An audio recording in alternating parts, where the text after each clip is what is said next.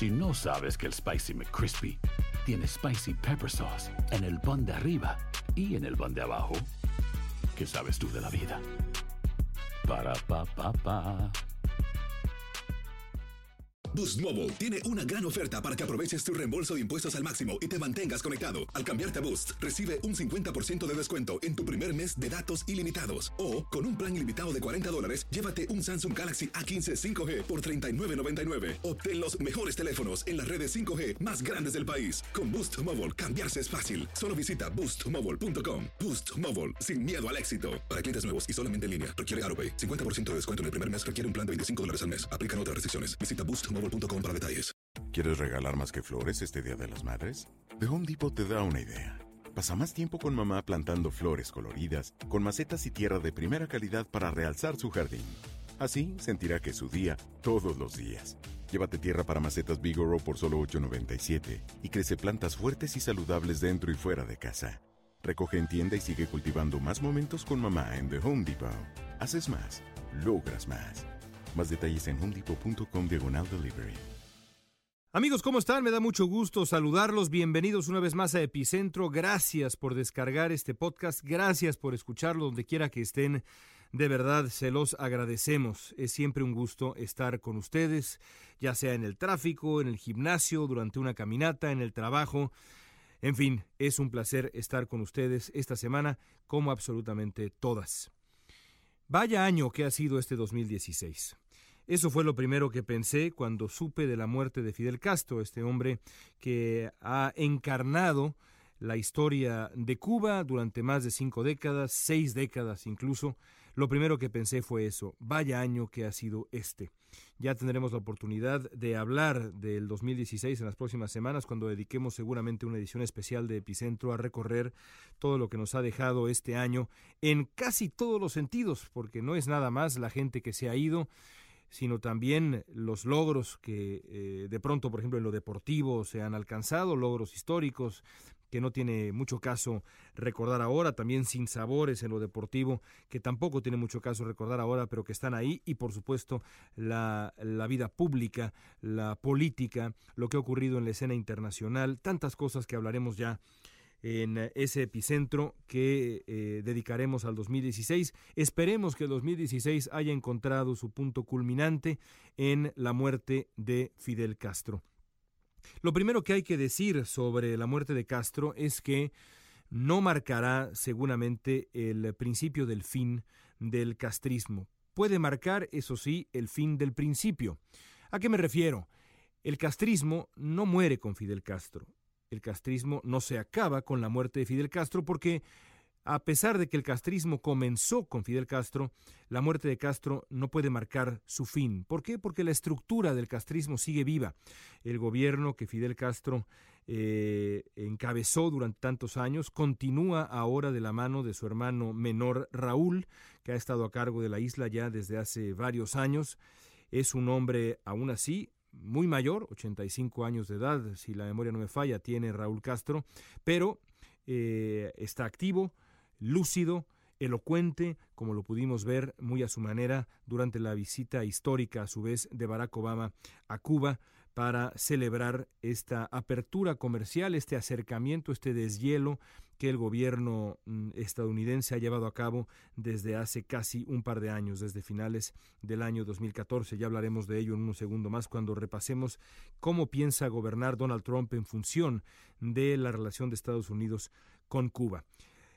Pero hay que tener muy en cuenta, sin duda alguna, que eh, la muerte de Castro no, eh, no marca el eh, principio del fin del castrismo. Lo que viene para Cuba seguramente será una, una transición lenta, una transición que traerá consigo una larga lista de retos. Pensaba yo en posibles comparaciones a lo que quizá comience a enfrentar eh, eh, Cuba en los próximos años. Y una de las eh, comparaciones, uno de los ejemplos que me vienen a la mente es Egipto. Cuando termina la dictadura de Mubarak, hace algunos años, una dictadura que también duró décadas, el principal reto para los egipcios fue encontrar prácticamente de la noche a la mañana, prácticamente de la noche a la mañana en términos históricos, una eh, alternativa política, la construcción de una oposición, una oposición que representara para los egipcios exactamente eso, una alternativa.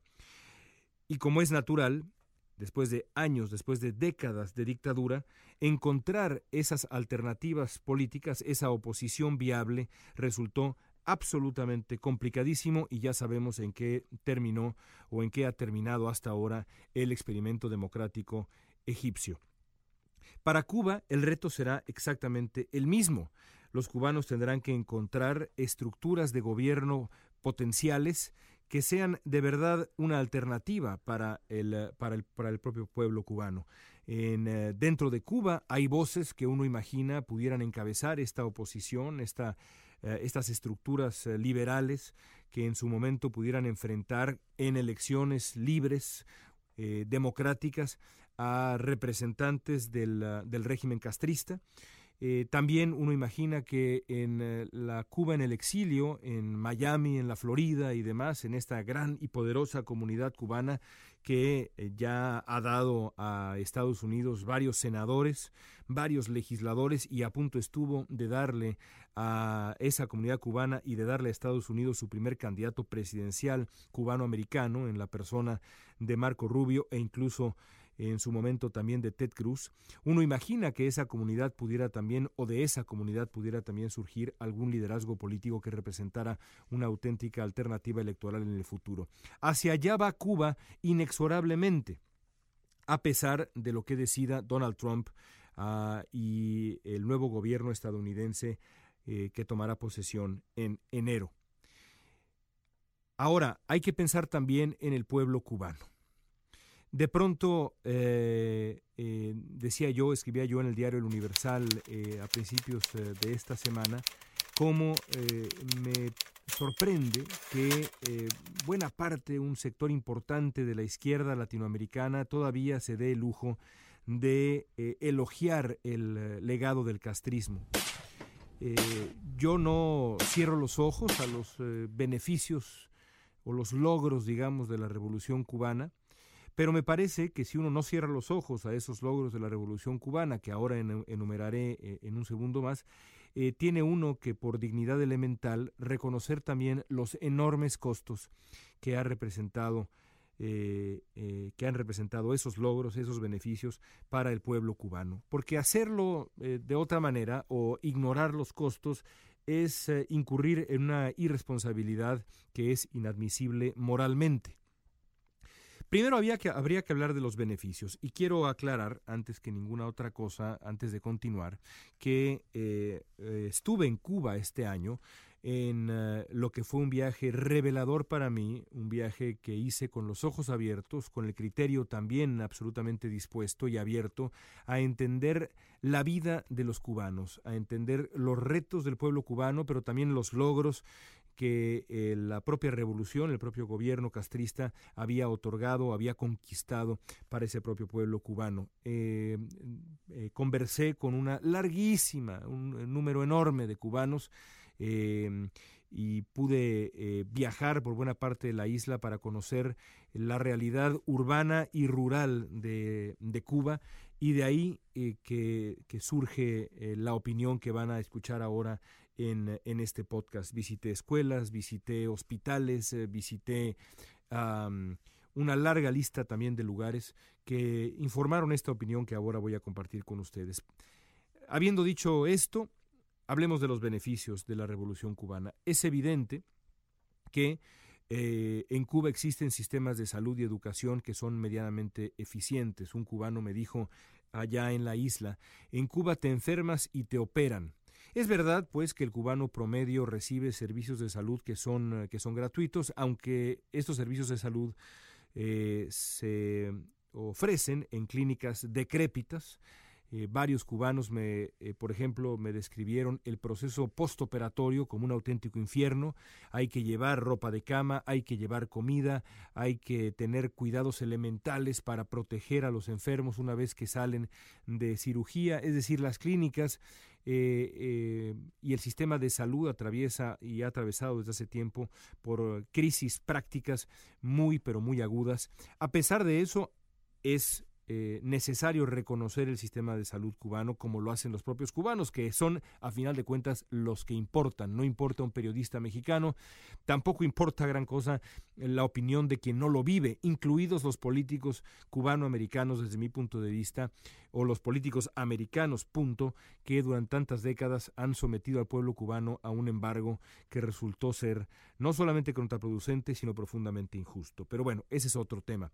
También es cierto que los cubanos se educan, aunque hay que decir con toda claridad que se educan en el sistema académico más rígido, bajo la disciplina de currículum más rígida que se puedan imaginar.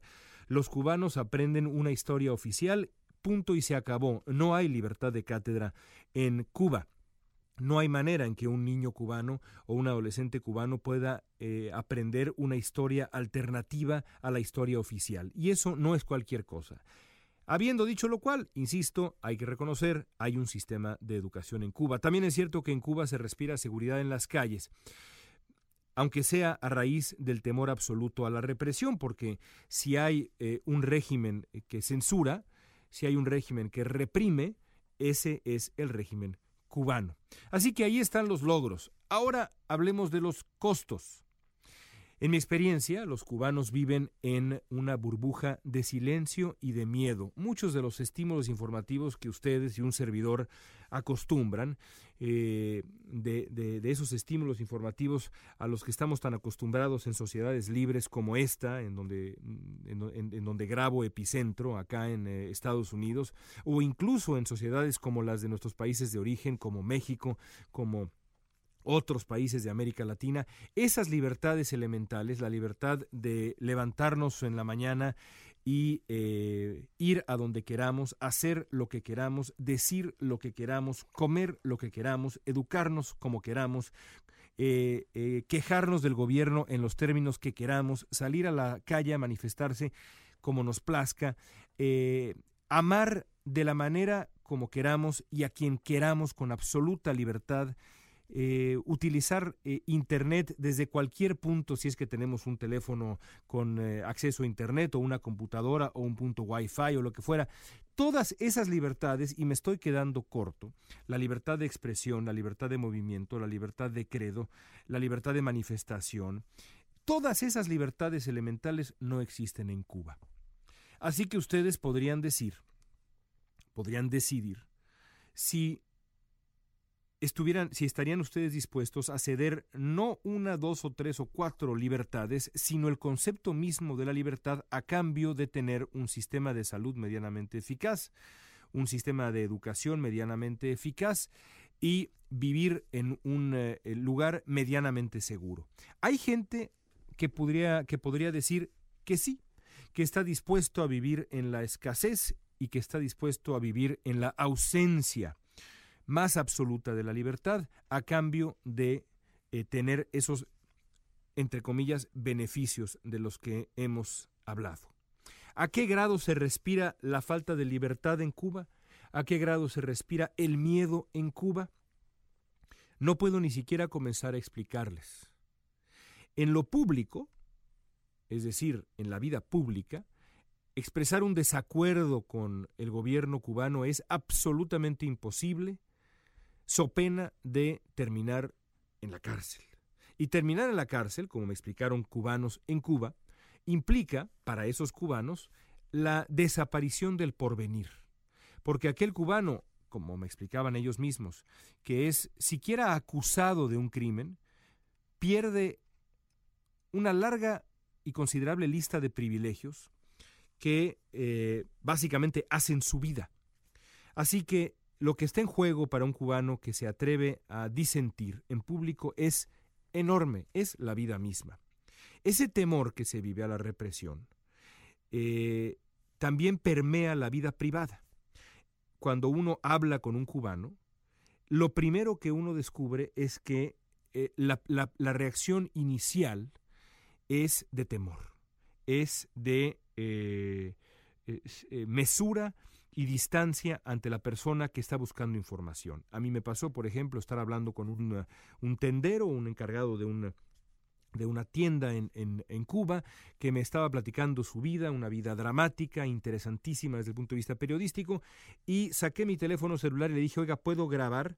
Y inmediatamente lo vi absolutamente pálido, me pidió que no lo grabara y me explicó, sin grabarlo, lo que vive todos los días, tanto él como los suyos, el miedo, el temor a una represalia por haber dicho algo incorrecto, por haber dicho algo eh, castigable, eh, perseguible.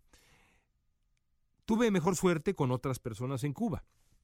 Por ejemplo, eh, me topé con un taxista que en un par de reportajes que he escrito, incluido este texto que escribí para el Universal, llamé Alberto, quien me, me contó cómo es, cómo es la vida en Cuba me dijo cómo hay que cuidarse de todo, me dijo aquí vas preso por cualquier cosa, en Cuba lo que no es prohibido es obligado, vaya frase, en Cuba lo que no es prohibido es obligado, una mera acusación te hace perder la vida, me dijo pierdes trabajo, pierdes el carro, lo pierdes todo, en Cuba uno es culpable hasta que la suerte te diga otra cosa.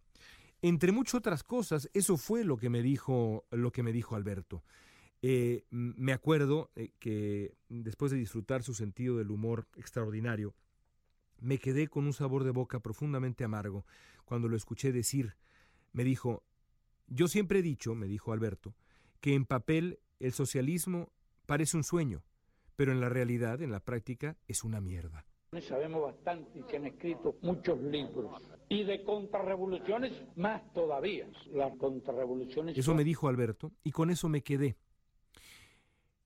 Los cubanos, por ejemplo, y supongo yo que ustedes están disfrutando de este podcast después de haberlo descargado en la red. A lo mejor, insisto, como dije al principio, ustedes están en eh, el gimnasio o están en el automóvil o están eh, caminando por ahí, en el trabajo quizá, con los audífonos puestos, parece que están trabajando y en realidad están escuchando Epicentro. Bueno, ese acto es prácticamente imposible en Cuba. ¿Cómo se conecta un cubano a Internet? Un cubano se conecta a Internet comprando una tarjeta de acceso que le cuesta 15% de su sueldo, repitamos, 15% de su sueldo, para una tarjeta que dura 60 minutos, repitamos, 15% de su sueldo para una tarjeta que le sirve para 60 minutos, para una hora de acceso a Internet, acceso que no puede tener en su casa, acceso que tiene que ir a tener a un parque público, a las escalinatas de los hoteles, a ciertos puntos Wi-Fi que hay en la ciudad. De ahí en fuera, los cubanos no tienen ninguna otra manera de conectarse a Internet. Es simplemente imposible. Y por supuesto, los sitios de Internet a los que pueden acceder los cubanos también tienen límites. Sobra decirlo.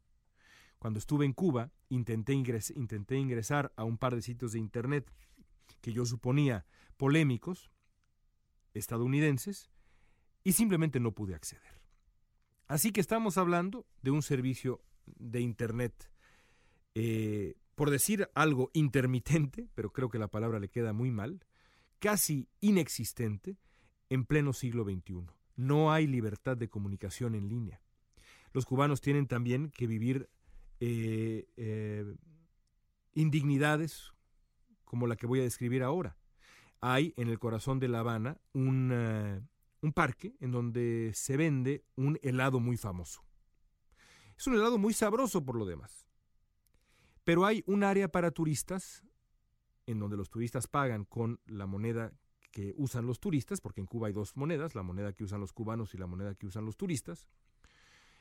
Un área para turistas y un área para cubanos de a pie, para cubanos. El helado que comen los turistas es mejor que el helado que comen los cubanos. La calidad del helado es mejor. Los cubanos mismos lo reconocen. Los cubanos mismos lo dicen. Los dependientes mismos, los que atienden, lo, atienden a uno en la heladería, lo dicen.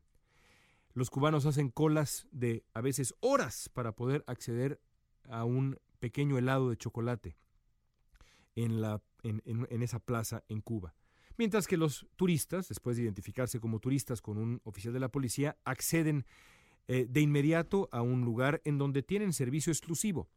Imagínense entonces ustedes, amigos, vivir así.